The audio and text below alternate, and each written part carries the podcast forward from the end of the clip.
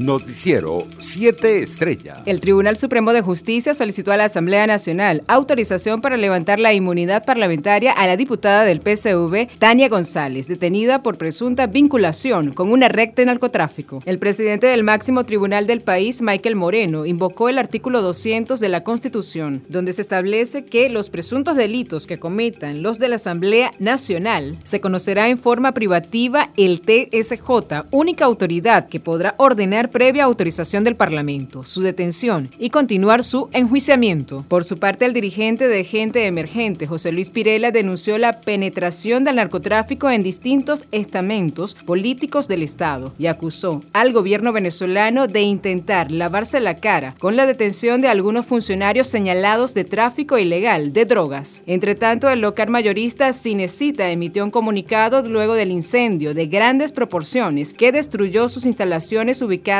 en la avenida principal de Colinas de Bellomonte, en el municipio Baruta de Caracas. En este sentido, la firma expresó su solidaridad con las familias afectadas por el incendio que destruyó este lunes sus instalaciones. La empresa también agradeció al cuerpo de bomberos, autoridades y vecinos del sector por el apoyo brindado en estos momentos tan difíciles. Por su parte, el gobierno venezolano ratificó su compromiso de ampliar y profundizar la Asociación Estratégica Integral China-Venezuela en el marco de la celebración del año Nuevo Lunar. El Ejecutivo de Venezuela compartió un comunicado reafirmando su relación con China y agradeció su ayuda para luchar en contra de la pandemia del COVID-19. Entre tanto, la vicepresidenta y canciller de Colombia, Marta Lucía Ramírez, negó este martes que el gobierno colombiano haya alcanzado un acuerdo con Estados Unidos para deportar venezolanos que hayan intentado ingresar de forma ilegal al territorio estadounidense. Ramírez se refirió así a la información publicada por medios de comunicación que aseguraron que Colombia y Estados Unidos suscribieron un convenio para devolver a migrantes venezolanos que han sido detenidos en la frontera norteamericana. Internacionales. El secretario de Estado de Estados Unidos, Anthony Blinken, reiteró el compromiso de Washington sobre la soberanía de Ucrania y la integridad de su territorio en conversación telefónica con el canciller ruso, Sergei Lavrov. Así lo señaló el portavoz del Departamento de Estado, Ned Price, quien también indicó que el ministro de Relaciones Exteriores ruso, Sergei Lavrov, se comprometió a presentar una respuesta escrita a las propuestas planteadas por el gobierno estadounidense tras la conversación telefónica de 30 minutos que mantuvieron ambos funcionarios el martes en torno a la crisis de Ucrania. Por su parte, el primer ministro del Reino Unido, Boris Johnson, advirtió hoy que la invasión rusa a Ucrania sería un desastre político, humanitario y militar para Rusia y el mundo. Más de 100.000 tropas rusas están concentradas en la frontera. Quizás es la mayor demostración de hostilidad hacia Ucrania durante nuestras vidas, dijo Johnson durante una rueda de prensa conjunta con el presidente de Ucrania, Volodymyr Zelensky. En otras noticias, el Ministerio de Salud de Argentina reportó este martes que se registró en el país suramericano el primer caso de la variante Omicron, sublinaje BA.2. Esta subvariante que se diferencia del original en algunas mutaciones, incluida la proteína espiga, se ha extendido ya por unos 40 países, como Dinamarca, marca Reino Unido e India, motivo por el que la Organización Mundial de la Salud ha pedido que se vigile su desarrollo. Por su parte, la tercera vicepresidenta del Congreso de Perú, Patricia Chirinos, anunció este martes que presentará una acusación constitucional contra el presidente peruano Pedro Castillo para decidir su destitución mediante un juicio político. Chirinos del partido opositor derechista Avanza País hizo este anuncio luego de que el mandatario izquierdista informara este lunes que conformará un nuevo equipo de gobierno tras las renuncias de la primera ministra Mirta Vázquez y el titular de la cartera del Interior, Abelino Guillén. Economía. La plataforma Patria indicó que desde este 2 de febrero comenzará a actualizar las condiciones y el cronograma de recarga de subsidio de gasolina premium en el marco de la revisión integral del esquema de distribución y comercialización de combustible en el país. De manera temporal, este primero de febrero de 2022, todas aquellas personas que tengan asignación de gasolina subsidiada